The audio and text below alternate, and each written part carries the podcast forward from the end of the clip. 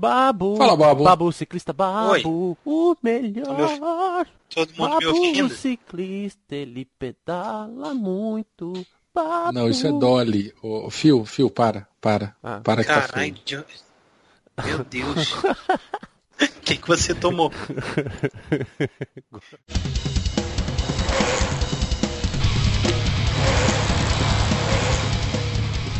Beco da Bike, o podcast onde os ciclistas se encontram.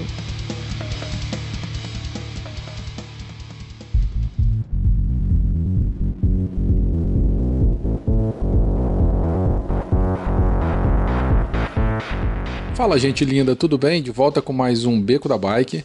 Hoje a gente vai fazer um episódio um pouquinho diferente, que a gente não tem o costume muito de fazer, é óbvio, né? Nós vamos fazer uma biografia, vamos falar sobre a vida, a obra, a ascensão e queda do Lance Armstrong. É, não sei se a gente vai ter tanto gabarito assim para poder falar sobre isso, mas uh, surgiu o interesse uh, essa semana e nesses últimos dias da gente poder comentar um pouquinho sobre a vida dele. Para esse episódio de hoje a gente tem o Babo e o Phil. Oiê. Olá, Tudo bem, Babo? Bem-vindo novamente ao Beco. Eu acho que é o terceiro ou quarto, né? Que você participa. é o quarto. Quando eu começar a perder as contas, vai tá bom mesmo. É, maravilha, rapaz. O bom filho a casa torna. E aí, Phil, tudo bem com você? Tudo bem, hoje iremos falar sobre mais um dos meus heróis que caiu. Mais um. Mais um, por quê, Mais cara? um. Você tem mais de um, coitado. Que São, são vários. Quem são os São outros? vários. Eu não, Ai, não posso, não Você- posso comentar vida agora. É uma, é uma eterna, Porque vai ter programa sobre sua eles vida é uma também? eterna frustração, então. É, pode ser que tenham pautas sobre eles também futuras. Não vamos queimar nada Você ainda. vai, vai falar que o Pantani também era um, era um, um, um herói. Tanto que você se fantasiou dele e tá aí até hoje. É, não, é, é.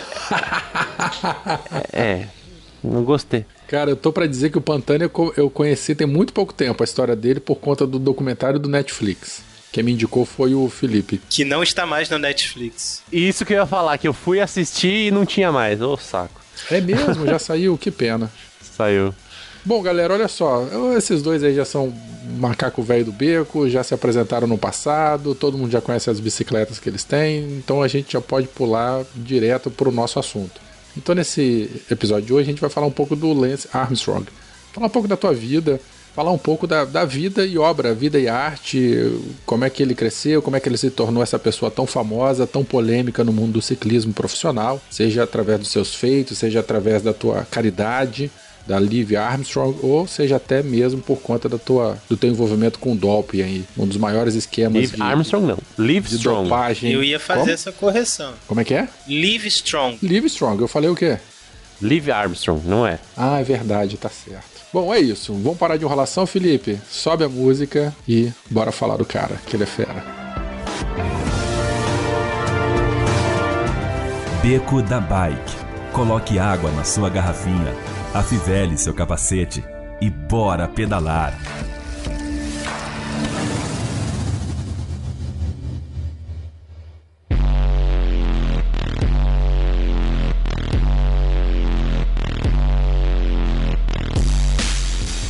Lance Edward Gunderson, é, 18 nasceu em 18 de setembro de 1971, tem 46 anos, é texano, americano. Ele passou pela natação, passou pelo triatlo, né, e com 21 anos ele venceu o seu campeonato mundial de ciclismo de estrada, o primeiro campeonato. Ele começou no ciclismo profissional em 1992, também com 21 anos, chegando em último lugar na prova, coitadinho. Mal sabia ele que ele virar um grande expoente no ciclismo.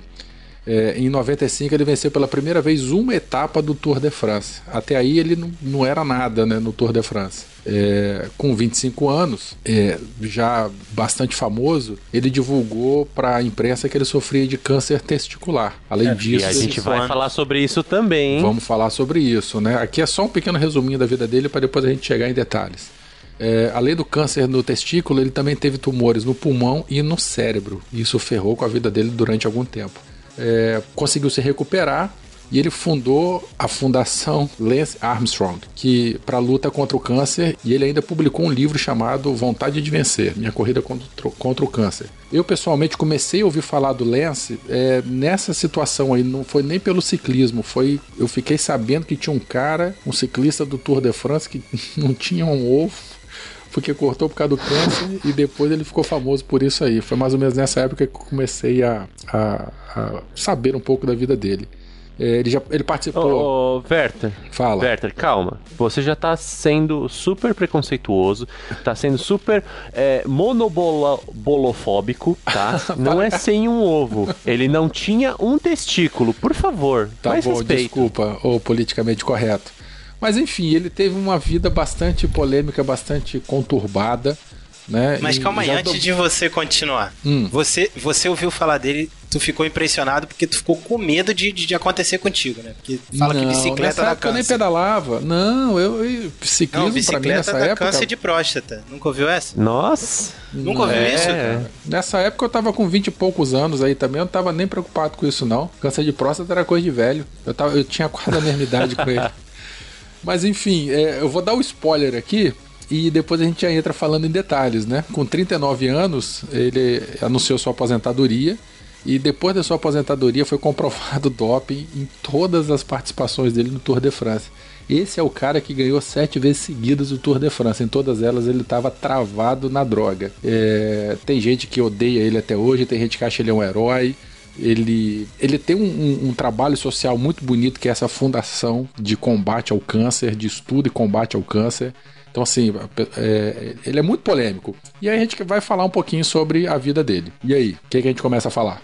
É, Eu acho que a gente pode começar falando exatamente o porquê que ele se auto-intitula Lance Armstrong, né? É verdade, porque o Armstrong não tá no nome dele, Tá, tá sim. tá? É No nome de batismo? Tá, é, então, não, sim e não. O nome de batismo é esse aí. Só que ele foi adotado. Assim como eu, ele é adotado. E a família adotiva dele chamava o pai é, Terry Armstrong e a mãe Linda Armstrong. Por isso o sobrenome Armstrong. Os pais biológicos ou os adotivos? Não, não, adotivos, adotivos. Porque, é, segundo o, o livro, é, a Juliette Macoa, é, no livro Circuito de Mentiras, ela fala que a mãe dele, ele não conheceu o pai, né, pai biológico, e a mãe dele não, não conseguiria cuidar dele. E aí esse casal, a Linda e o Terry, eles adotaram o Lance ainda bem pequeno. E cresceu, acho que ficou com eles até os 16 anos. Nossa, pra mim era outro motivo.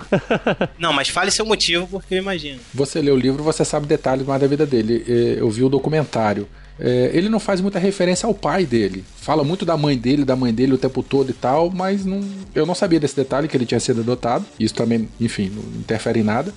Mas é, no documentário que eu vi, ele não faz referência ao pai, só faz referência à mãe. Inclusive, é, essa é uma das coisas que todos os treinadores dele, inclusive, reclamam, entre aspas, que era uma atitude dele, né? Ele, ele sempre era muito sedento pela vitória.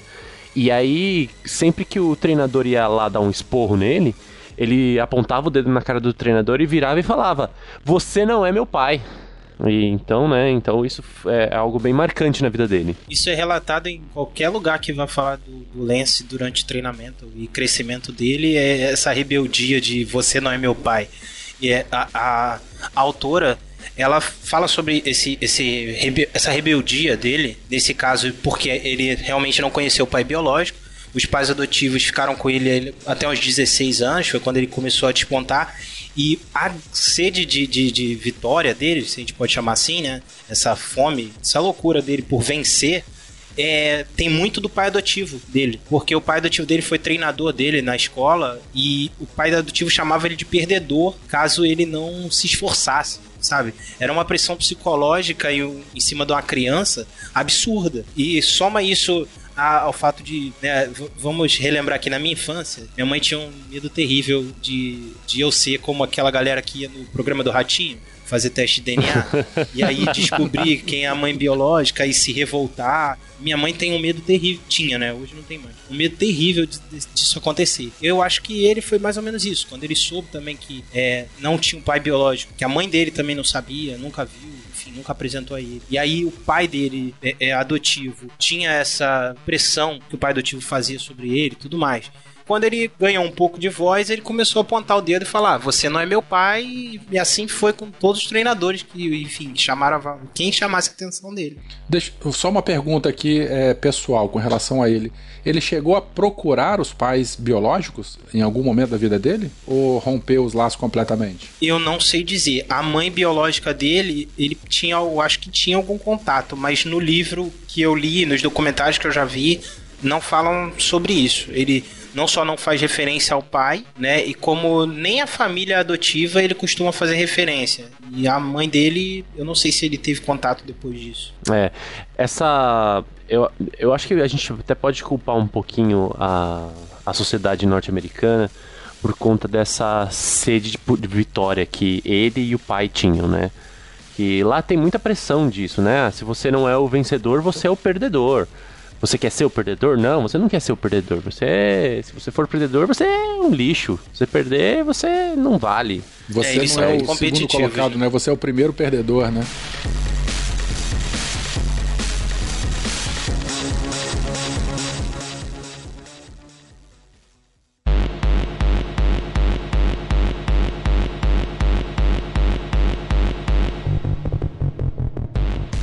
Bom, mas aí ainda na juventude dele ele entrou no esporte, né?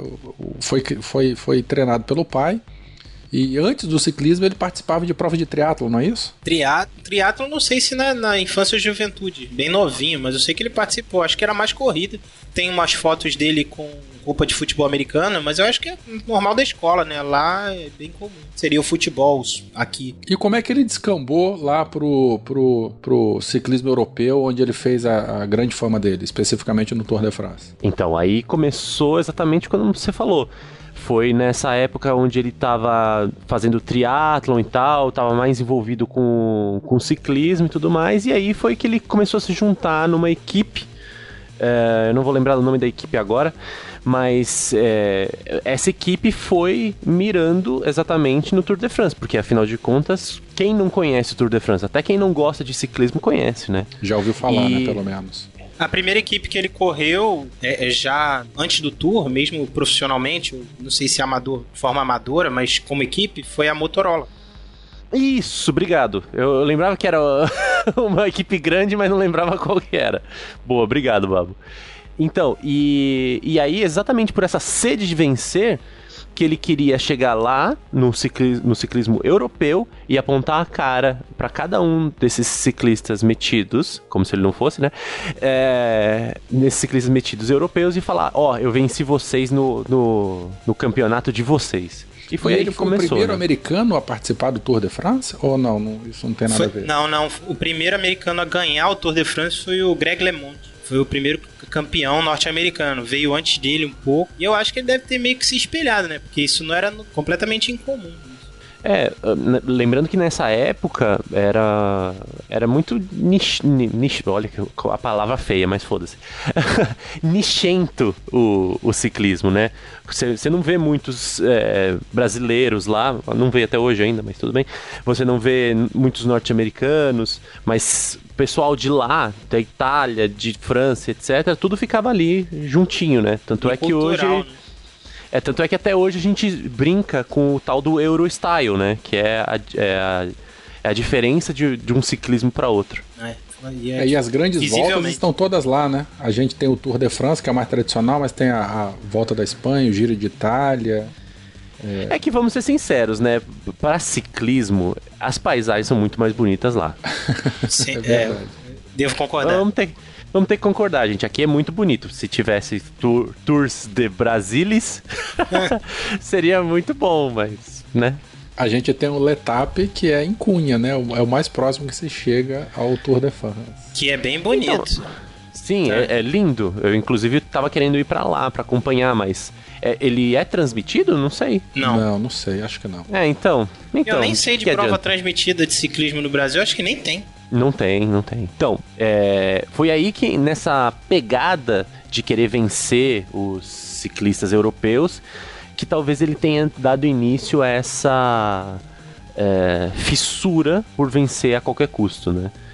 Foi aí nesse início que, onde a equipe dele começaram a, a se. Como é que eu posso dizer? Eu não quero falar drogar, mas a se. Mas o, os fins justificam os meios. Fizeram de tudo para poder ficar, ser os expoentes aí da, da, do Tour de France. Exato.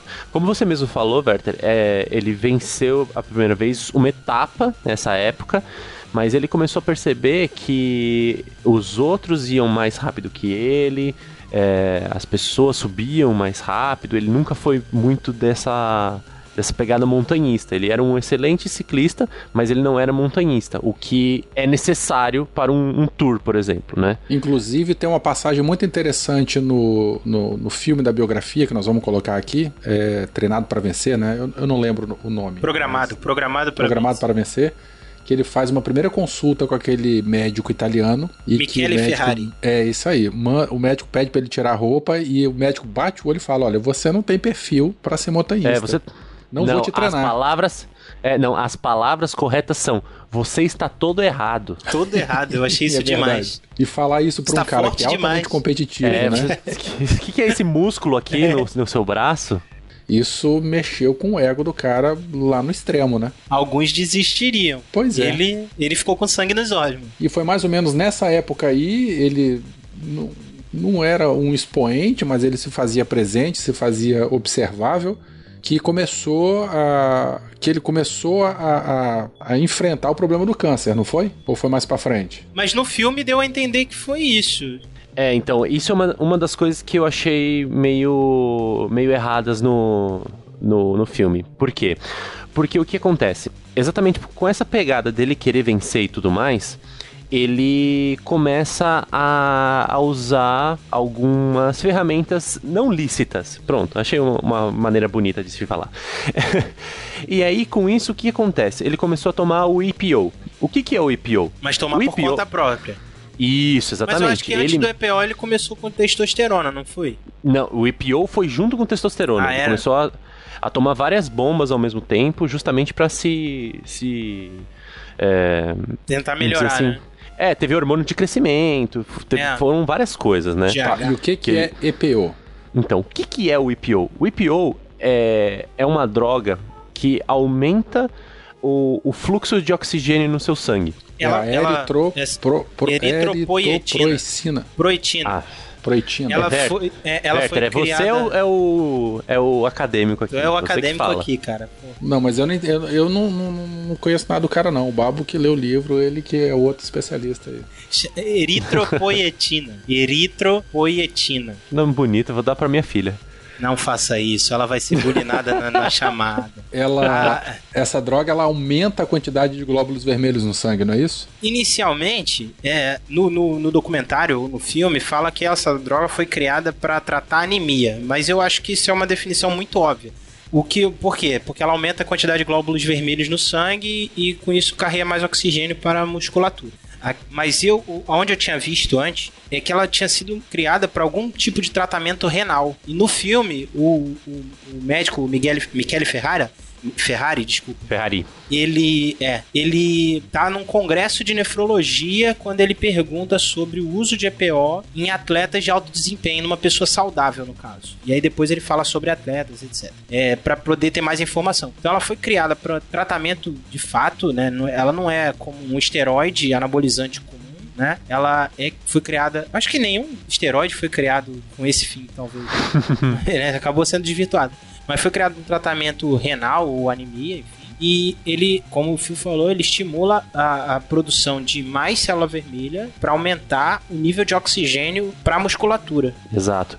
E aí o que acontece? É, tem alguns estudos, inclusive, que dizem que o uso excessivo desta droga, agora sim eu posso falar como droga, ela causa exatamente o câncer no testículo. Mas outros faziam uso dessa substância também? Por que, que isso não aconteceu com outros ciclistas? Então, não, não, não. Aconteceu. Teve gente que morreu pelo uso de EPO. A questão é, o que, qual é o efeito colateral do EPO? Segundo, eu, quando eu falar assim qual é, não sou o especialista. É porque Exato. A, a Vamos autora, deixar isso claro aqui. Por favor. A autora, eu estou replicando o que eu li na autora que pesquisou e acompanhou o Lance desde 2002 a 2013, tá?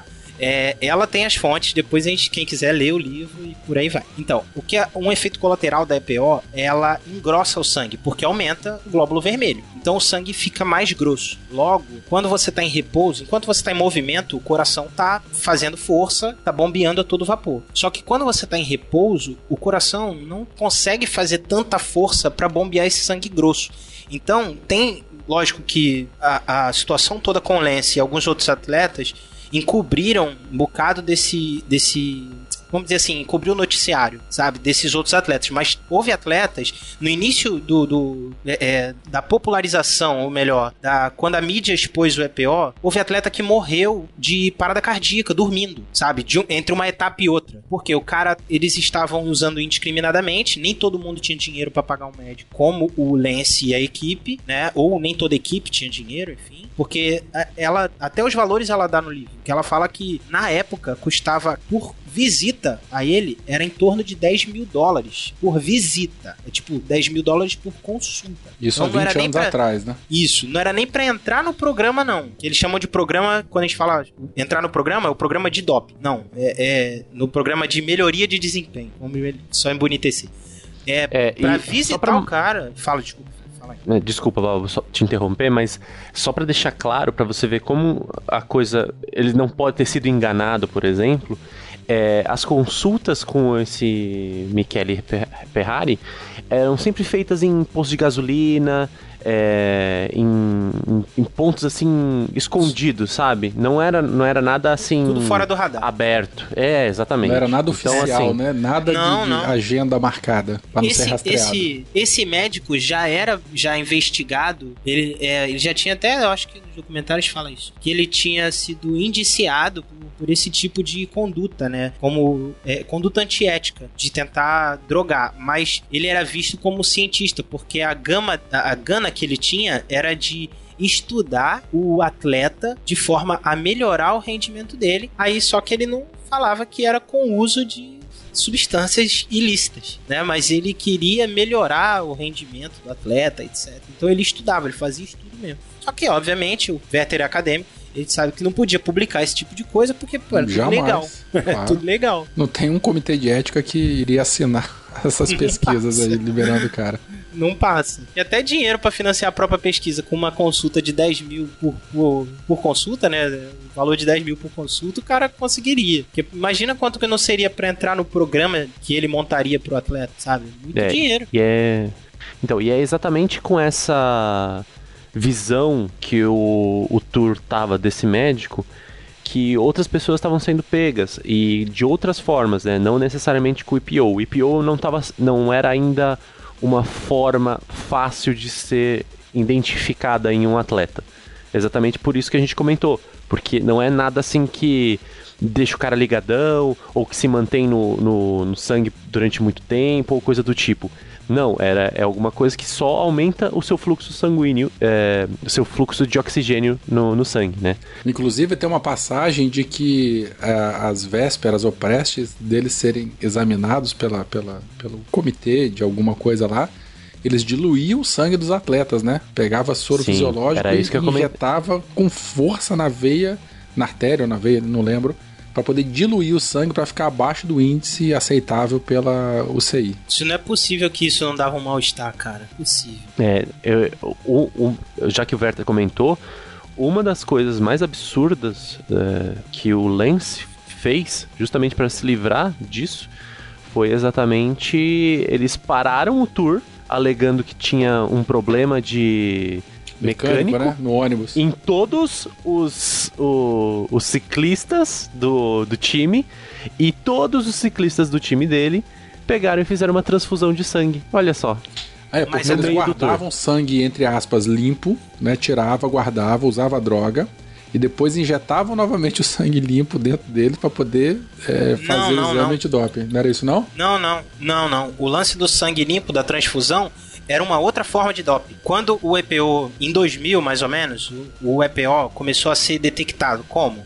Eles passaram a fazer uma contagem anterior, eles retiravam sangue, fazia a coleta e contava o, a quantidade de hematócritos. Acho que é essa palavra. E aí ele tinha uma contagem e tinha um padrão dentro do normal para aquele atleta de alto rendimento. E depois ou durante a prova ou após o, a etapa, eles iam e coletavam de novo. Se o cara tivesse com valor acima daquele padrão, caracterizava que ele usou alguma coisa para aumentar a quantidade ah, de massa. Entendi. Era uma medida indireta de que Isso. ele usou alguma porque substância. O EPO, até porque o próprio organismo produz um tipo de EPO, entendeu? Então ele é indetectável nesse ponto.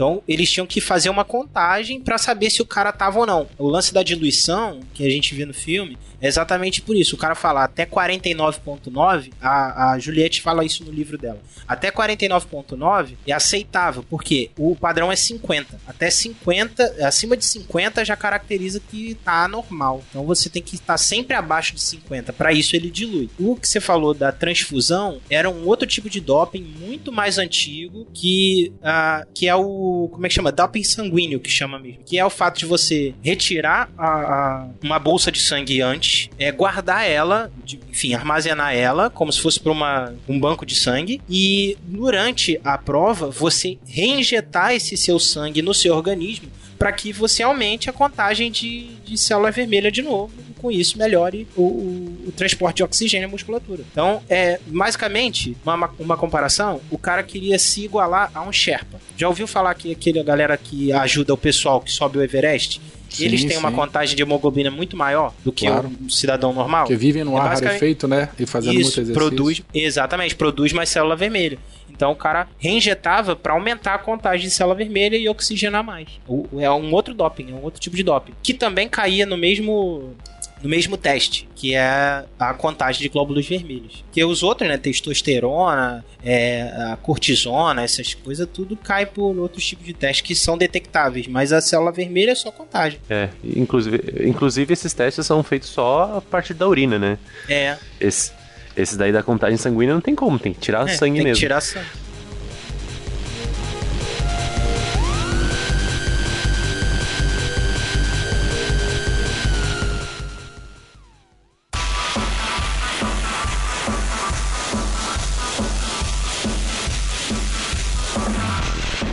Mas pois é, vamos voltar lá, vamos voltar no Lens. Isso que eu ia falar. Já tá falando muito dop, dop, dop, mas eu queria saber o seguinte eu já comentei antes da gravação, eu fiquei sabendo da existência do Lance, eu nem pensava em pedalar nem nada, mais ou menos nessa época aí que eu ouvi dizer que tinha um cara que ele arrancou um testículo porque tinha câncer e que depois ele deu a volta por cima, voltou e ganhou sete vezes o Tour de France.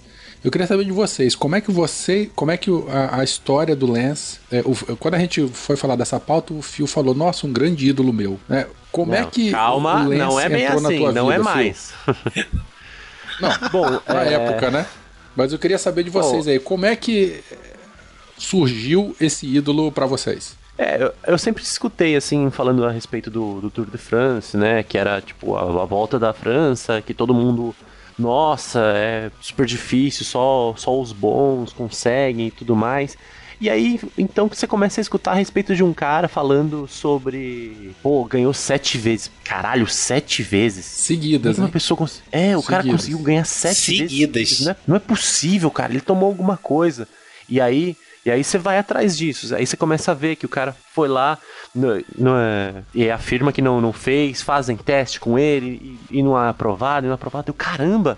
Então o cara é bom mesmo, o cara Mas é, você viveu é isso na época? Nós estamos falando lá no começo dos anos sim. 2000. Não, então, o começo, o começo 2000, não. Eu, é. eu, é, eu comecei a acompanhar a partir de 2004, por aí, né? Que foi então foi quase ele parando já. É, foi quando eu, eu, eu, comecei a curtir mesmo o ciclismo, né?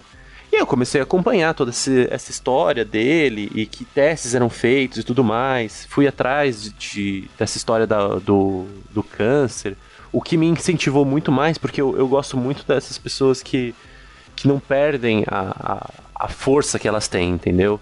É, o meu avô, por exemplo, ele é um, um, um grande ídolo meu. É, não, é, eu sou um grande fã dele. eu sou um grande fã dele porque é exatamente isso ele é uma pessoa que ele não para nunca. Mesmo, mesmo ele, tendo, ele tendo tido problemas cardíacos, mesmo ele ficando cego, mesmo ele recentemente perdido uma perna, o, o velho não para. Ele tá sempre lá na, na pegada de, de, de viver e tudo mais. Isso foi inclusive até uma coisa que eu comentei com a minha mãe hoje, falando que a minha meta de vida é ser como meu avô. Então, essas pessoas que têm essa garra de, de viver, que passam por dificuldades e mesmo assim voltam por cima, me interessam muito. E aí, então, a primeira coisa que acontece com, com pessoas que, que passam por isso é. Algumas pessoas começam a desacreditar nelas, obviamente. Principalmente porque o cara vai lá e vence sete vezes numa época onde o doping tava pegando muito forte. Não que agora não pegue, mas na época era muito forte, muitas pessoas iam caindo constantemente, né? É, por conta disso. E aí, o que que acontece? Ele passa em todas. Porra, esse cara é foda, que não sei lá o que. Não, esse cara é meu ídolo, ele é bom, ele. ele E fazia tem a pegada, campanha tudo. anti-dop, né? Era, era muito Então, cínico, né? Aí é isso que eu vou chegar agora. E aí ele cria uma, uma companhia, vamos dizer assim, uma ONG, é, a Live Strong, falando exatamente isso, é, ajudando as pessoas a, a combaterem um o câncer através dessa mensagem que Porra, você, você pode, você consegue, você não precisa de nada além de você mesmo. É, viva forte, como o, o, o nome da, da ONG fala, né? E aí, É um cínico do caceta, hein? Um demagogo, é, rapaz. então, Dependa então, só de aí- você. Aí, e nos bastidores ele vai lá e enfia tudo quanto é merda no, no- no braço. Tem E essa. aí, com, os tem, com o tempo, vai surgindo. E aí, o pior de tudo, mas aí a gente chega mais pra frente como é que ele foi pego. Vocês, Você, vocês chegaram é que- a ter a pulseirinha amarela também dele ou não? Não, eu não eu, ia falar, eu vou falar disso. Então eu, fala. Vai lá, eu Babo, só fala você, então. soube, já que a gente tá na pulseira amarela, eu só soube que a pulseira amarela tinha a ver com a- a- o Lance depois que eu li o livro. Na época, eu acho que eu tava no ensino médio e tinha alguns amigos que é, é, tinham viajado, viajaram pros Estados Unidos, aquela coisa de, de Disney e tal, né, da adolescência. Quem tem dinheiro vai. Uhum. E eles voltaram com amigo. isso. Foi nessa. É, fazer o quê? Nessa época a galera voltou. Foi nessa mesma época do- da, da pulseira, febre total. E aí, um monte de coisa. Eu lembro que a Coca-Cola também era uma das patrocinadoras e tinha coisa da Coca na pulseira e tal. Então era mó febre. Mas eu não tinha ideia do que, que aquilo significava. Nem o Live Strong não sabia que era uma fundação, etc e tal. E aí, o, mas o Lance, eu já tinha ouvido falar dele algumas vezes, porque não tem jeito, né? Um cara que venceu tantas vezes consecutivas, eu, sinceramente, fazendo uma pausa, eu acho que tá demorando pra gente ouvir falar, por exemplo, como ouviu do Lance, pra ouvir falar do Froome, que já venceu quatro vezes, sabe, o Tour de France. Então, e, depois no final eu vou falar que é um medo meu também, mas enfim. O, o Lance foi a mesma coisa. De, na época, sete vezes, o cara tinha vencido, sei lá, seis vezes consecutivas. Então, apareceu uma chamada dele, eu já pedalava, como eu já falei lá atrás, no outro episódio, eu sempre pedalei. Só que eu nunca fui muito atento a- ao esporte, né, ciclismo. Então, quando eu vi isso aí, foi quando eu comecei, eu falei, pô, quem é esse cara? E aí fui procurar ver, eu, esse cara venceu isso tudo? Aí, pô, eu não, não tinha ideia do câncer, sinceramente, eu não lembro de, de, em algum momento, ter lido sobre a situação do câncer. Tanto que eu falei que eu não associei a, a organização a ele e tal. Só vim saber dessa situação da superação dele depois do livro, com os filmes e tudo mais, agora, bem recentemente. Mas já nessa época, que eu falava assim, como o Phil falou, pô, era meio que um, eu era um fã, né? Virei um fã. Falei, cara, como é que o cara consegue vencer sete vezes o Tour de France? Quando eu assisti a primeira vez algumas etapas do Tour de France, eu falei, pô, esse cara é um monstro. Não é possível. E foi bem no meio do escândalo de doping. Mas no escândalo, né, até que envolveu ele. Na verdade, foi bem no meio, não. Foi na, no tempo que ele ficou parado, né? Que ele disse que se aposentou, mas depois resolveu voltar. E aí, e aí eu conheci ele dessa forma. Falei, caraca, o cara sete vezes campeão. E aí eu, pô, virei o fã, como eu sempre gostei do ciclismo, virei um, um acompanha um espectador do ciclismo a partir daí e comecei a, a- a ser o fanboy do cara também. Falei, cara, esse cara é sinistro. Esse cara é o cara. Só que depois eu comecei, foi quando aí tem um pulo, né? Que aí foi também na época que eu. É época de início da vida profissional, então pré-casamento também. Então, cara, nada disso. tá- tem um apagão na minha mente de qualquer outra coisa que não seja isso. E ou voltou a isso depois? voltou agora recentemente, que eu voltei a pedalar, me interessar e procurar, ler, enfim. E aí hoje já é mais algo da minha rotina. Não só falar, como viver alguma coisa relacionada à bicicleta. Ler, consumir qualquer conteúdo relacionado à bicicleta, né? Mas nessa época era muito pontual, ainda era só como um fã, né? E nessa época eu também, por exemplo, eu não tinha TV por assinatura, como o Tour de France hoje só passa na, na Sim. ESPN+, eu ESPN. acho, né? Então eu não tinha TV por assinatura, então eu não acompanhava. É, a gente ficava sabe? sabendo pelo que acontecia em Jornal Nacional Globo Esporte, né? O que, E o- quando acontecia. quando acontecia. É. É, só voltando um pouquinho aqui para a história dele, o Babo já adiantou. Ele ganhou sete vezes, e aí decidiu se aposentar. Ficou um tempo, né, um hiato aposentado, fazendo campanha publicitária, ele virou um garoto propaganda de muitas marcas, depois ele resolveu É. voltar, resolveu voltar mais velho, né? E nesse tempo ele continuava recebendo ataques é, de ex-colegas, de treinadores, etc. É, mas uma coisa muito velada, né? Assim, o pessoal insinuava, o pessoal falava, teve um outro processo, mas ninguém nunca provou nada. E ele continuou com aquela história de negando até o fim, sabe? Aquela mentira contada muitas vezes e com muita certeza acaba virando uma verdade. E ele se Exatamente. esquivava de tudo e de todos. Não só se esquivava. Eu hum, tem um outro documentário também, né? que vai ser minha vovozinha.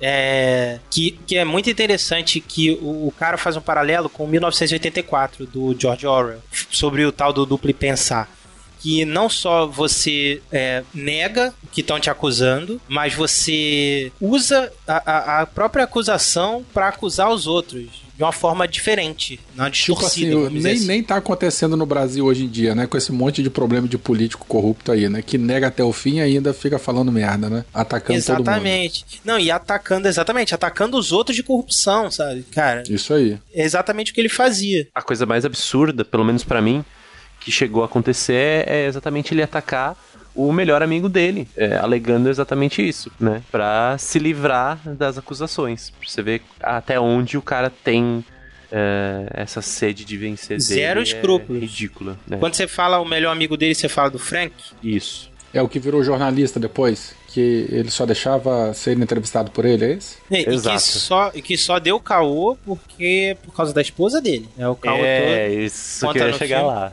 Então, É eu ia conta aí essa, esse, esse pedacinho aí. Então, no fi- o filme mostra, mas o que aconteceu foi que quando ele tava com câncer, né, no consultório, enquanto ele já tava, tinha sido operado, o médico viu ah, os prontuários dele e foi fazer alguns questionamentos sobre o uso de alguns remédios, remédio crônico. Todo mundo que já passou por um médico, né, eh, ele costuma perguntar isso. Você faz algum uso de, de algum medicamento crônico? É, fez, enfim, etc e tal. né? Ainda mais se você é atleta. Aí o cara pergunta outras coisas. No caso dele, perguntou se ele tinha usado substâncias para melhorar o desempenho. E aí ele fala que sim. Ele fala, sim, usei isso, isso e aquilo. Só que nessa ocasião, tava esse melhor amigo, Frank, e a esposa dele, Betsy, no consultório. Que quando eles. Quando o médico chegou, eles iam sair e o Lance falou pra eles ficarem. Falou assim: não, não precisa sair, fica. E aí o médico É, perguntou. mas só ele fa- conf- Des- Desculpa interromper, mas só falou também porque eu acho que nem imaginava que o médico ia perguntar aquilo, né? Sei Eu acho lá, não. cara, não sei. Eu acho que não, Werther. Eu acho que. É porque, assim, é, é- isso é uma das coisas que aparece bastante no. É muita na- prepotência, cara. É, Não, eu acho que não é nem questão de prepotência. Eu acho que nesse caso mesmo, é, por ele ser o melhor amigo dele, ele acreditava que alguém deveria saber, entendeu? É aquela coisa do, do psicopata que ele quer ser pego, entendeu? Pô, mas ele também se dopava. Exato, aí que tá. Aí que tá. Tipo, Como você tá comigo, também- você não pode falar nada porque tá comigo? Isso, é mais ou menos isso, entendeu? É. E aí, quando o amigo dele parte pra, pra expor, ele, ele acaba se ferrando também, né? É porque uma Porque- coisa que eu percebi, eu sempre percebi depois que eu comecei a acompanhar e ler sobre ele e tudo mais, é que a arrogância desse cara não cabe nesse planeta, sabe? É verdade. Porque é impressionante como ele, ele tem. Eu não sei nem se isso, sei lá, é uma sociopatia, alguma coisa assim, porque o cara. Ele não tem escrúpulo nenhum pra acusar os outros do mesma coisa que ele tá cometendo, sem nenhum peso de se é amigo, se é parente, se é chegado dele, sabe? Como é o Phil aquela falou. coisa, cara. Ele quer vencer de, a qualquer custo. Então tentaram me derrubar, eu vou te derrubar primeiro. Tanto que tem várias passagens. É, é, aonde quem quer que relate sobre ele, fala sobre esse lance de falou dele, ele vinha em cima igual um bicho, com advogado, processo, sabe? Qualquer coisa, levantou qualquer bola sobre ele, ele já vinha abatendo. É o que ele fala, eu brasileiro, cara, ele é igualzinho político brasileiro de hoje em dia. É, eu tenho dinheiro, eu tenho poder e eu vou te derrubar, sabe? É, é basicamente o que o cara fazia, é impressionante. Eu e o fiquei que é um impressionado. paradoxo quando também, né? Porque ele criou a fundação, ele sofreu na pele, né, a questão do câncer, passou por isso, deu a volta por cima, criou a fundação e ao mesmo tempo ele tinha um carinho muito grande por essa fundação, era uma pessoa maravilhosa, super carismática, pegava o dinheiro e dava pra ela e incentivava isso tudo. Mas nos bastidores era um, desculpa a expressão, mas era um, um canalha, um babaca, né? Eram duas pessoas. É verdade. O, o lance da fundação é bonito. O cara, pô, exemplo. Mas o, o lance atleta, pô, nem falo.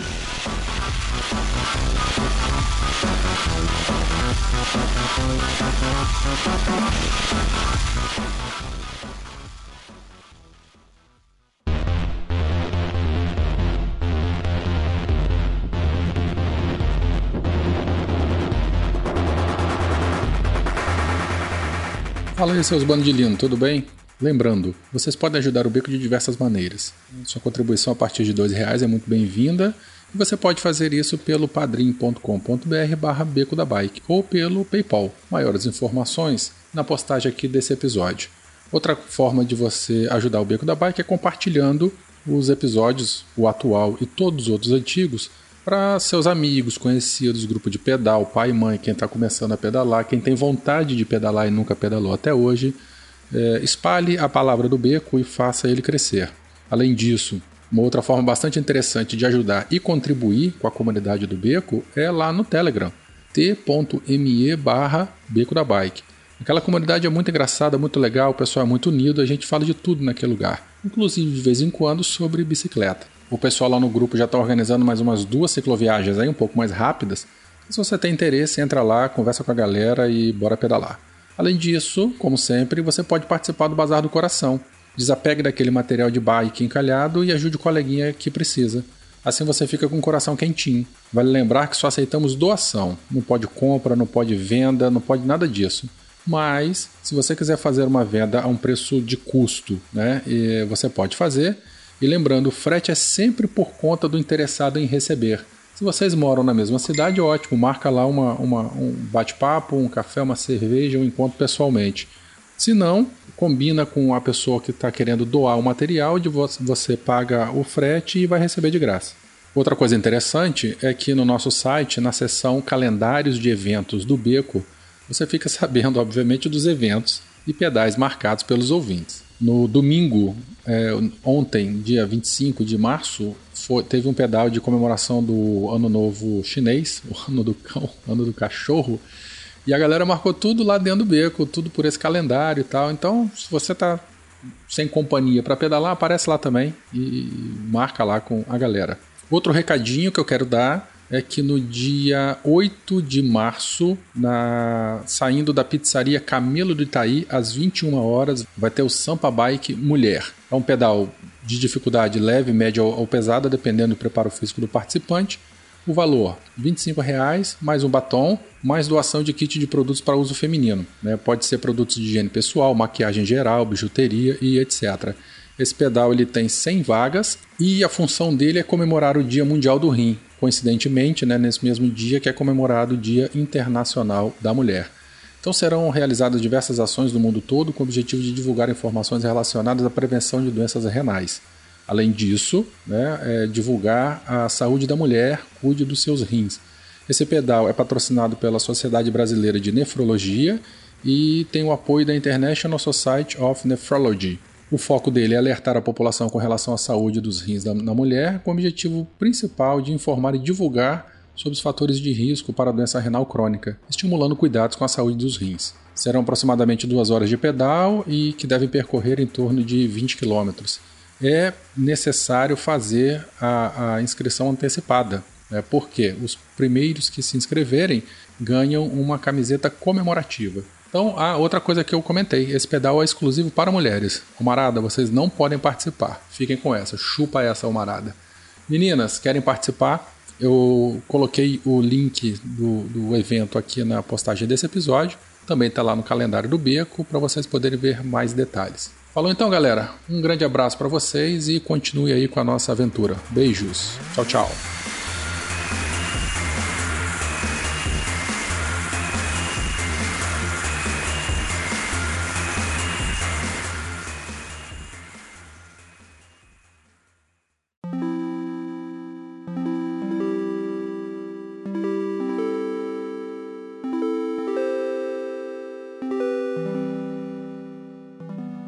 E aí eu acho que é nesse ponto que ele acabou. O Lance, boa pessoa, acabou vencendo. entre aspas, claro, tá? Calma aí, acabou Que vencendo claro. como? Por quê? Porque como é que ele. Como é que foi o único jeito do- dele ser pego? Eu sei, eu Ele- vou te falar, vou te falar antes de você falar. Violação de dentro da equipe, né, pô? Ele Não, não, sacaneou ele- o cara ele lá, tentou- o, o, o cavanhaque. Aqui, calma aí. Agora eu vou, vou, vou dar uma dica de ouro pra todo mundo que vai ouvir esse, que tá ouvindo esse episódio agora. É, não tenta reviver o passado, porque vai dar merda. Vai dar merda. Ele quis voltar e se ele não tivesse tentado É. voltar, ele tava sete vezes campeão aí, ó, intocável. Ele tinha saído no auge da carreira, né? Ele foi querer no auge- voltar, Vou foi te- querer voltar da aposentadoria e se ferrou. Alberto Contador se aposentou ano passado, porra, correu com o Lance, se é aposentou outro ano filho passado. da puta, vamos dizer de passagem, né? Não, é- mas calma aí, cara. Olha o cara a se treta, aposentou no calma. auge dele. Não, o cara se aposentou no auge. Não tem nada provado contra ele. É- Gente, Entendeu? hoje é o Ah, Lance. Outro dia a gente fala do contador. Se bem que a, a história dos dois se cruzam em algum tá? Momento. É, mas nem tem muita coisa pra falar do contador. Eu acho que nem da pauta. Tá, eu mas vamos gostava vamos dele, voltar né? então. Por que, que ele foi pego? Fala, Phil. Então, ele foi, ele foi pego e perdeu os títulos por quê? Porque ele mesmo resolveu é, expor toda a verdade. Ele chamou a, a, a Oprah, fez o o Oprah, né? Que era Não, não, não, não, não, não, não. Você tá adiantando demais. Não, calma lá, calma lá. Teve briga interna dentro da equipe dele. Aquele. O, sempre. o, o Matt Damon genérico, que eu esqueci o nome dele, do Não cavanhaque sei o lá. nome daquele cara, não. Ah, Matt Damon Não, o nome do, do, do, do atleta é Floyd Landis. É, ele foi contratado pra ser o. o, o pra fazer parte da equipe, né? Pra dar suporte pro Domestique. Lance, mas ele sempre foi tido como um coadjuvante. É, aquelas briguinha, um pode tudo e tal, não sei o que lá, mas em algum momento esse cara ele foi pego em antidoping Esse e foi cara, expulso da esse equipe. cara foi o que estragou. Não, não, não foi por isso não. ele não. foi banido, Ele foi pego no de antidoping, foi banido, mas ele quis voltar. E ni, ni que ele quis voltar, esculacharam com o cara. Não, mas ele caiu depois de ganhar um tour. O Lance estava aposentado, o Floyd ganhou um tour dopado. E aí Sim. ele caiu por testosterona, como você falou. A parada é que ele, o filme mostra isso de uma forma romântica, linda, né? Super moralista, criado com, com família é, é, Religiosa religiosa, e tal. né? Todo aquele peso na consciência, mostra não, mas ele quis voltar que- pra equipe do Lance e o Lance é, é, esculhambou com o cara. Olha, não quero porque você foi pego. E Exatamente. Ele ficou puto e deu com a língua nos dentes. Aí ele abriu o bocão. E aí ele falou: Eu Exatamente. vou Mas pra vala, mas eu forma- vou levar todo mundo. Exato, mas mesmo assim ele não teria sido pego, cara. É, isso, que é, isso que é o mais absurdo. É, É, exatamente. Mas eu não sei, Fio, porque no, no- no próprio livro, a- o livro é de 2013, esse livro que eu li. Ele é de 2013, se não me falha a memória. Ela fala que ele que, que sofreu, teve depois, né, mais atualmente, por conta de outros escândalos de doping também, sabe? Do próprio uso da EPO, não só no ciclismo. É, eles pegaram urina congelada de 99, cara, pra testar a, a- a urina do cara pra outras, outras substâncias e tal, com tecnologia isso eu que a gente sabia, tem não. hoje que não tinha naquela época, sabe? Então eles testaram hoje. Pode ser que ele fosse pego. Ah, Mas concordo com você que se ele não tivesse tentado voltar, se ele não tivesse de repente tentado ir à Oprah pra fazer uma comoção, sair de bom moço, Não, mas talvez. o esquema da Oprah já foi depois que o cara já tinha entornado já. Ele já tinha tomado processo, já tinha ter que devolver um milhão de dólares pra não sei o que lá. O da Oprah foi, foi a pá de cal. Depois que o É, carro já tinha é, entornado verdade. todo, ele foi lá pagar de bom moço e pra gente poder sentir vergonha alheia dele. eu admito, né? É, exatamente. Eu vou admitir pra ficar menos pior. É, é. A minha linha do tempo é diferente. Ele tomou o processo e etc. justamente depois da Oprah. Eu acho que depois da Oprah só foi o banimento, não? Sim, não, aí foi foi Aí foi ladeira abaixo mesmo. foi decisivo, né? Aí não, tinha mais acho- volta. Eu acho que o que derrubou ele foi a gana dele de, porra, querer voltar. Se ele não tivesse querido voltar, ficado em casa quietinho, com as sete camisas penduradas na parede, tava lindo. Bonito, hein? E fazendo propaganda a rodo e ganhando milhões de dólares por ano com contrato. Por outro lado, foi bom, que a gente não ia ter o beco da bike falando sobre ele também. Olha só, que menino marqueteiro. não, mas a gente falaria de qualquer forma, mas do campeão, sete vezes campeão, verdade. Então a gente falaria assim. Fala, Fio, você ia dizer outra coisa. É, eu ia eu acho falar que é legal esse negócio que a gente tá falando do, do problema dele ter voltado na, na- da aposentadoria, que ele, nesse, nessa volta da aposentadoria, ele não tava conseguindo vencer o tour, né? Ele tava tomando algumas porradas do próprio contador, que é da, da mesma equipe dele, do, do, do resto do pessoal, né? E, e aí, um- no pior, na pior montanha pra ele, né? Na montanha que ele sempre sofria, ele vai lá e consegue ser o bom, sabe? Você fala, caraca, nossa, que que, que força de vontade, né? Não, não era força de vontade. Era só drogas mesmo. Era, nessa época, parece que o doping não era nem com o EPO que ele tava fazendo, era só o doping sanguíneo mesmo. E ainda assim, ele mesmo velho, já era veiaco, já pro, pro, pro esporte, óbvio, né? Pô, cara, 40 e pouquinhos anos, não é veiaco. Mas pro esporte, pô, contador garoto, né, no, no, no, puro suco, tava subindo como ninguém, se rebolando, que nem ele sempre fez. Contador, Mas, pô, gente, rapidinho, já... é um colombiano, não é isso? Espanhol, não sei se ele é colombiano ou espanhol. Espanhol, Não, né? espanhol. Espanhol? É o pistoleiro. É. Tá bom. É, o contador é espanhol e, e o contador tava fazendo de tudo pro, pro cara não ganhar, né? É, no, no documentário fala que eles nem se falavam, né? Eles uhum. não trocavam uma palavra. Tipo, contador não recebeu a volta dele muito boa. Ah, um detalhe que eu, eu até anotei, esqueci de, de falar.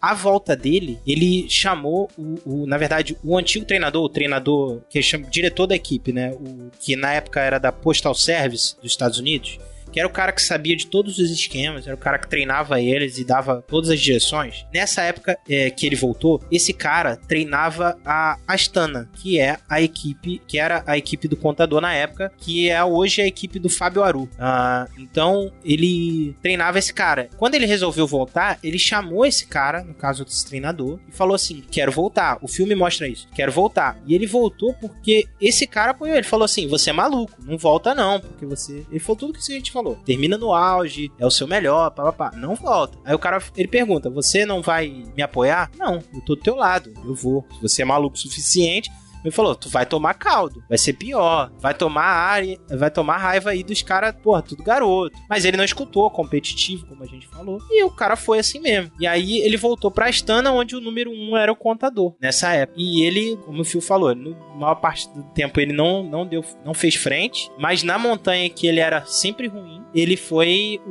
Ele brilhou, né? Eu acho que é o Monte Ventus até.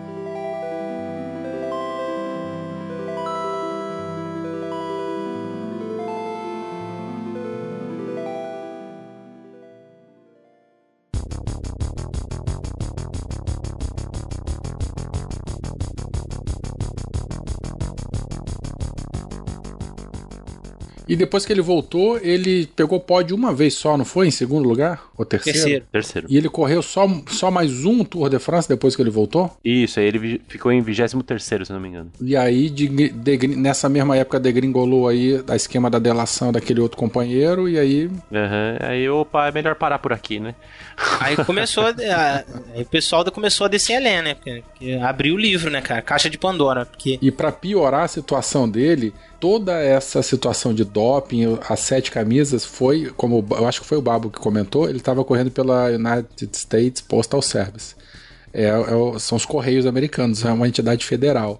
Então, assim, ele se envolveu com o FBI e o Caramba 4 também. Se deu muito mal nessa história é, toda. Foi bem feio, Essa eu não sabia, não, cara. Essa eu não tava sabendo. É, porque é, ficou aquela suspeita, pô, será que ele estava usando inclusive o sistema de distribuição dos correios para distribuir droga e alguma coisa assim e tal? Ele é, passou ele, um perrengue. Ele primeiro foi pego, foi pego, não foi nem pelo uso, foi por porte. Uhum. Ele fala isso, que a primeira acusação dele foi por porte, não, é posse, posse, né, não é porte. Ele foi por posse de substâncias ilegais. E aí depois é que desenrolou para todo o, retro, é, é, o retrospecto né, da, da, carreira dele com o uso da substância. É, e o auge assim dessa situação toda, a gente já comentou agora há pouco, foi uma entrevista que ele fez pra Oprah. É, foi até veiculado no Discovery Channel e tal. Gente vai botar link dessas coisas todas aí pra vocês poderem ver. Uma entrevista de uma hora em que aquela mulher é fera. Ela chega assim, ô oh, Lance, sim ou não? Isso Você é fez sinistro, isso, né? isso, isso, isso, isso, isso. Sim, sim, sim, sim. Você, e aí ele foi sim. caindo aquela pose de bom moço que chega a dar vergonha alheia. E, no nessa entrevista ele não vamos- tá com cara arrogante. E não tá com Você cara mas isso? Só, só faltava ser isso também, né? E no documentário que a gente vai botar aqui também pra vocês acompanharem, é muito engraçado que pra cada sim que ele fala, que ele assume a merda que ele fez, mostravam declarações antigas de 5, 10 anos atrás, ele descendo a lei de que não, eu nunca fui pego, não, eu nunca usei, nem nada, nem nada. A gente fica com vergonha alheia do cara, da situação, da Mas eu vou te falar, Werther, eu não fiquei com vergonha dele, não, cara. Eu fiquei com vergonha de mim, velho. Você besta, rapaz. Eu, ainda É, eu parecendo esses bichos malucos que, que fica gostando de jogador de futebol, cara. Para com isso. Não, não, eu fiquei com vergonha de mim. Por quê? Porque eu acreditei no cara, eu, eu defendia o, o cara por qualquer bosta que falava na internet, entendeu? E aí, no fim das contas, eu era só mais um trouxa, como você falou, que gosta dos jogadores de futebol, entendeu? Neymarete. parte da vida, filho, Você era. Neymarete. É, eu era, eu era uma Lancette. Saints. Ai, galera, muito cuidado com esses ídolos de vocês, viu? Por isso que eu não, não acredito em nada dessas porqueiras. Bota a mão no, bota a mão no fogo por ninguém. Olha, eu só boto a mão no fogo pelo meu filho, que porque tem 9 anos e mora aqui, eu ainda mando nele. Porque Ainda- ele, com ainda tá na 13, inocência. já era. Já é. e aí, e hoje? O que, é que ele faz da vida? O- Não, hoje, depois que ele assumiu tudo, ele paga de bom moço, né? É óbvio, né? Ah, ele continua, deve continuar. Na, na verdade, ele, ele continua atleta, né? Ele foi banido de qualquer competição em que Uhum. possa que possa ter. Eu não sei se possa ter prêmio, qualquer competição oficial. É, isso é interessante. É, é. Ele foi banido de qualquer competição esportiva que tenha premiação. Premiação. Não, não é premiação, Recentemente, tem um negócio. ele tentou até gravar um podcast. Não sei se vocês ficaram sabendo, coisa de uns quatro meses atrás. Ele grava ainda. né? Porra, Werther, vamos chamar ele pra participar aqui. Se, você garantir, se vocês garantirem no inglês, você rosteia esse episódio aí e chama ele. Fechou. Eu acho que ele tem um podcast Arranja. também, ou ele teve. a- a- foi- teve uma treta em que ele ia contar alguma coisa sobre algum detalhe e ele foi censurado. Eu, eu realmente eu não sei a história. Se você ouvinte souber detalhes, entre em contato com a gente aí, escreve nos comentários dessa postagem. Mas aí ele fica ciscando aí, vivendo dessa glória do passado, mas hoje ele fica pagando de bom moço. E a fundação dele ainda existe, né? Essa aí pelo menos valeu a pena. É, a galera parece que desligou ele da fundação. Ele continua com o nome dele e tal, é associado a ele de alguma forma pelo legado, mas ela tirou ele da presidência e afastou ele da fundação. Da administração da fundação de toda forma, sabe? Não consegue desvincular uma coisa da outra, mas ele não tem mais envolvimento direto com a fundação, entendeu? Nem a imagem Inclusive dele. é- patrocínio, né? Não, Só o patrocínio ficou o nome, voltou. né? O Strong ficou no- na em toda a campanha de marketing da fundação. É, eles, né? eles conseguiram é, é, outros patrocínios depois da saída dele, mas por conta da saída dele eles conseguiram. Porque a galera não quer associar nada aí, na verdade. É. Não, então o, que eu, então, o que eu quis dizer é que a Live Strong mesmo, ela não, não, tava, não tá nem patrocinando ele de maneira Ah, alguma. sim, sim, verdade. Mas você falou, Zé, Werther, que ele, fica ciscando por aí. Ele, eh, recentemente, ele competiu um Iron Man. Parece que chegou bem até. Ele ainda, assim, tá competindo, mas ele não pode. É, é, competições amadoras. Tem um negócio desse, não pode nem ser amador. Ele pode pedalar e tal, mas não pode ser competição que eles chamam de oficial. Acho que é nesse nível. Ser ou não, enfim, né? Mas foi banido. É, de mas, mas no final ele pagou o pato por uma cultura de dopagem que existia. E, e o resto? Cadê o Existe, resto da galera? Vamos- Existia? vamos ser eu ia sinceros. perguntar isso. É, Vamos ser sinceros, é, já, já vários outros ciclistas já comentaram que a quantidade de pessoas dopadas no, no ciclismo tem caído bastante, exatamente por Eu causa acho que dessa- hoje tá bem uniforme. Parece, eu- pelo menos. É, então, exatamente por causa dessa, dessa pressão que teve, toda essa divulgação do, des- desse ícone do ciclismo que caiu. Esse, Então, esses, assim- esses, porque o Pantani também caiu por doping. Ah, sim, sim, também. O contador, o próprio contador, ele Foi também pego, no foi ano pego, seguinte foi acusado. pego. mas eles, Então, assim- eles, eles é, foram penalizados da mesma maneira que o Lance? Não. Não. Não. Porque Ninguém o Lance foi. foi. É, porque o Lance foi sete vezes.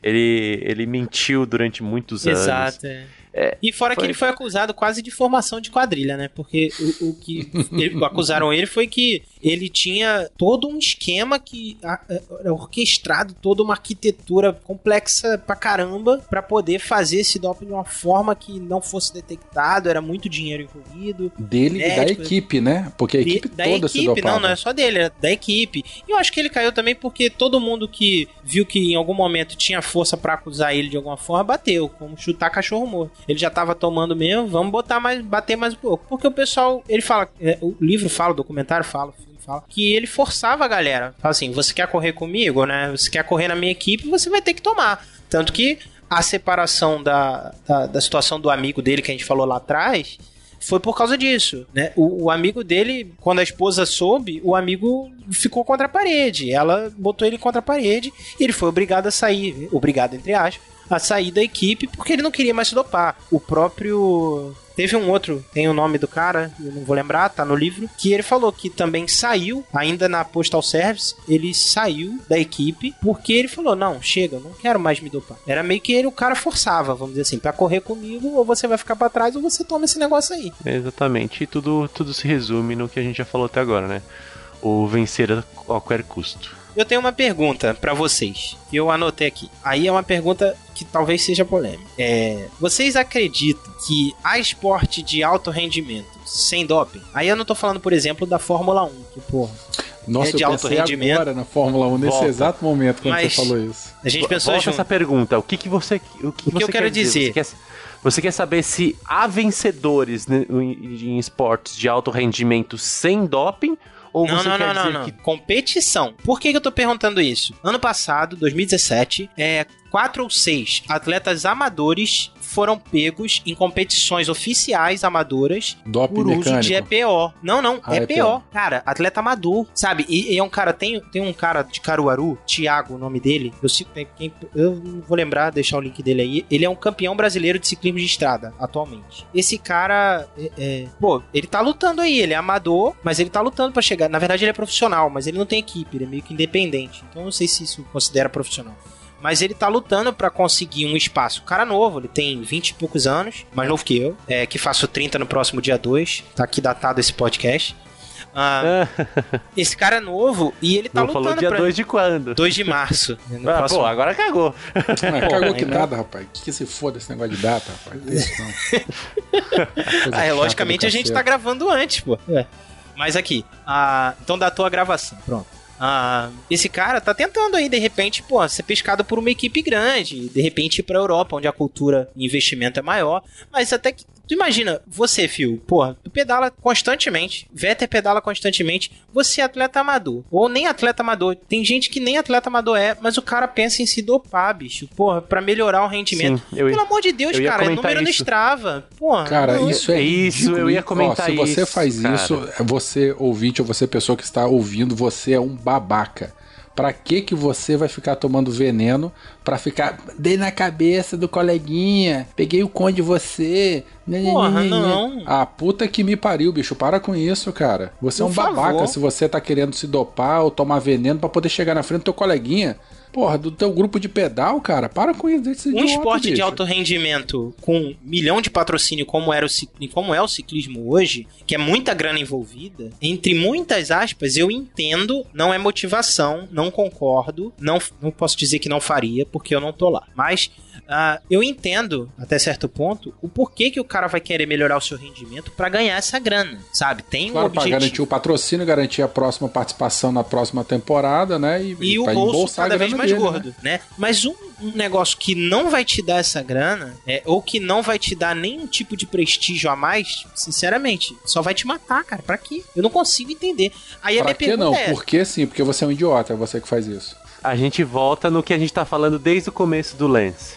É aquela vontade de vencer a qualquer custo. Isso tá errado. A gente. todo Vamos parar custo. com isso. Né? A todo custo, não é só a qualquer, a todo também, a todo e qualquer. Qualquer outro esporte de alto rendimento, seja, sei lá, judô, esporte olímpico, vamos falar do olímpico, porque isso vai falar minha vovozinha aqui. Pô, é, é, se vocês, Werther e Phil, acreditam que há esporte nesse nível, que o cara vai ficar se dedicando integralmente quatro anos até a próxima Olimpíada, sem doping? Vocês ainda acreditam na humanidade nesse ponto? Eu, eu, eu quero acreditar. Eu também, eu tô com fio. Eu quero acreditar no espírito olímpico. Arquivo X, cara.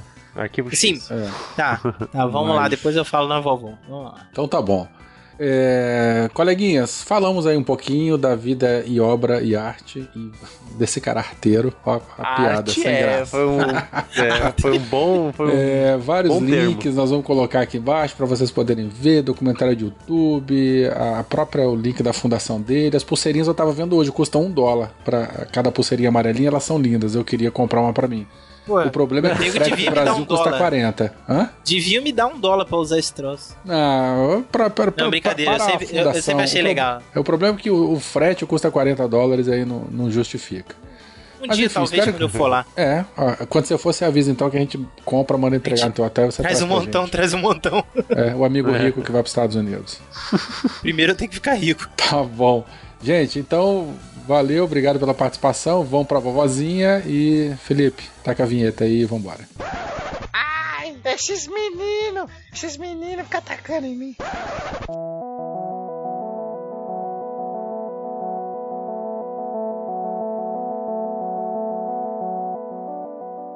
Vamos lá, taca na vovozinha. É, o, o, o, Babo, qual a sua dica aí, rapidinho, pros ouvintes aí, pra gente já finalizar o episódio? Espero não queimar a vovozinha de ninguém, mas é, documentário chama Icarus, Netflix. Ai, que delícia, eu quero, eu quero assistir Cara, ele é muito, muito, muito bom. Ele é, É o excelente. cara que fez bicicleta com máquina de lavar? Não, Não, não, não, não. não, não. fala sobre doping. Ah, é totalmente pertinente falar desse ao, aí. Só que é um doping a nível é, olímpico. Foi o, o- é um documentário que cita a, a, a- o expurgo da, da, da delegação russa toda e o envolvimento até do Vladimir Putin na, na situação do doping da delegação russa. Eu não vou dar spoiler porque ele é tem pouca coisa a ser falada e muita coisa a ser vista. Então qualquer coisa que eu fale mais que isso vai ser spoiler. Então vai lá e assiste. Dá Tá esse dinheirinho Netflix, pra é Netflix aí. Tá, tá. Assisti esses dias de novo. Muito, muito, muito bom. Bom, o meu, a minha dica é o seguinte: hoje, minutos antes dessa gravação, eu vi um vídeo do Edu Capivara, do Pedaleria, ensinando a fazer fita antifuro para bicicletas speed.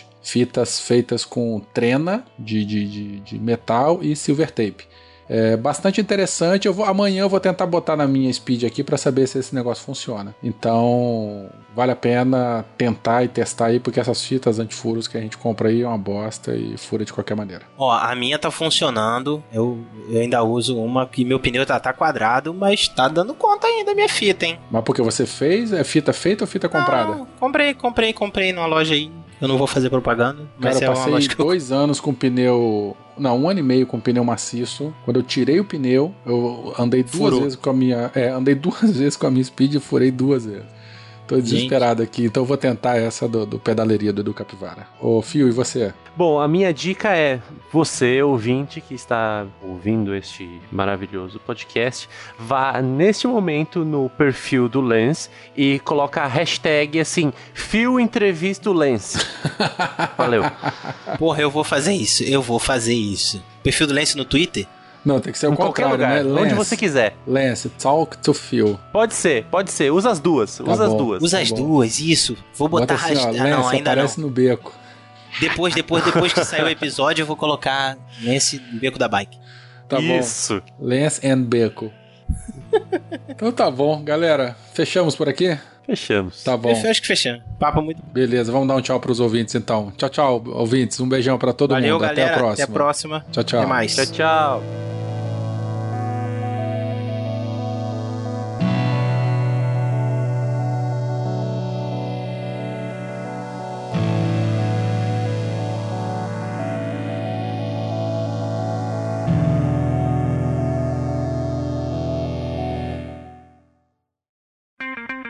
Edição por Felipe Reis.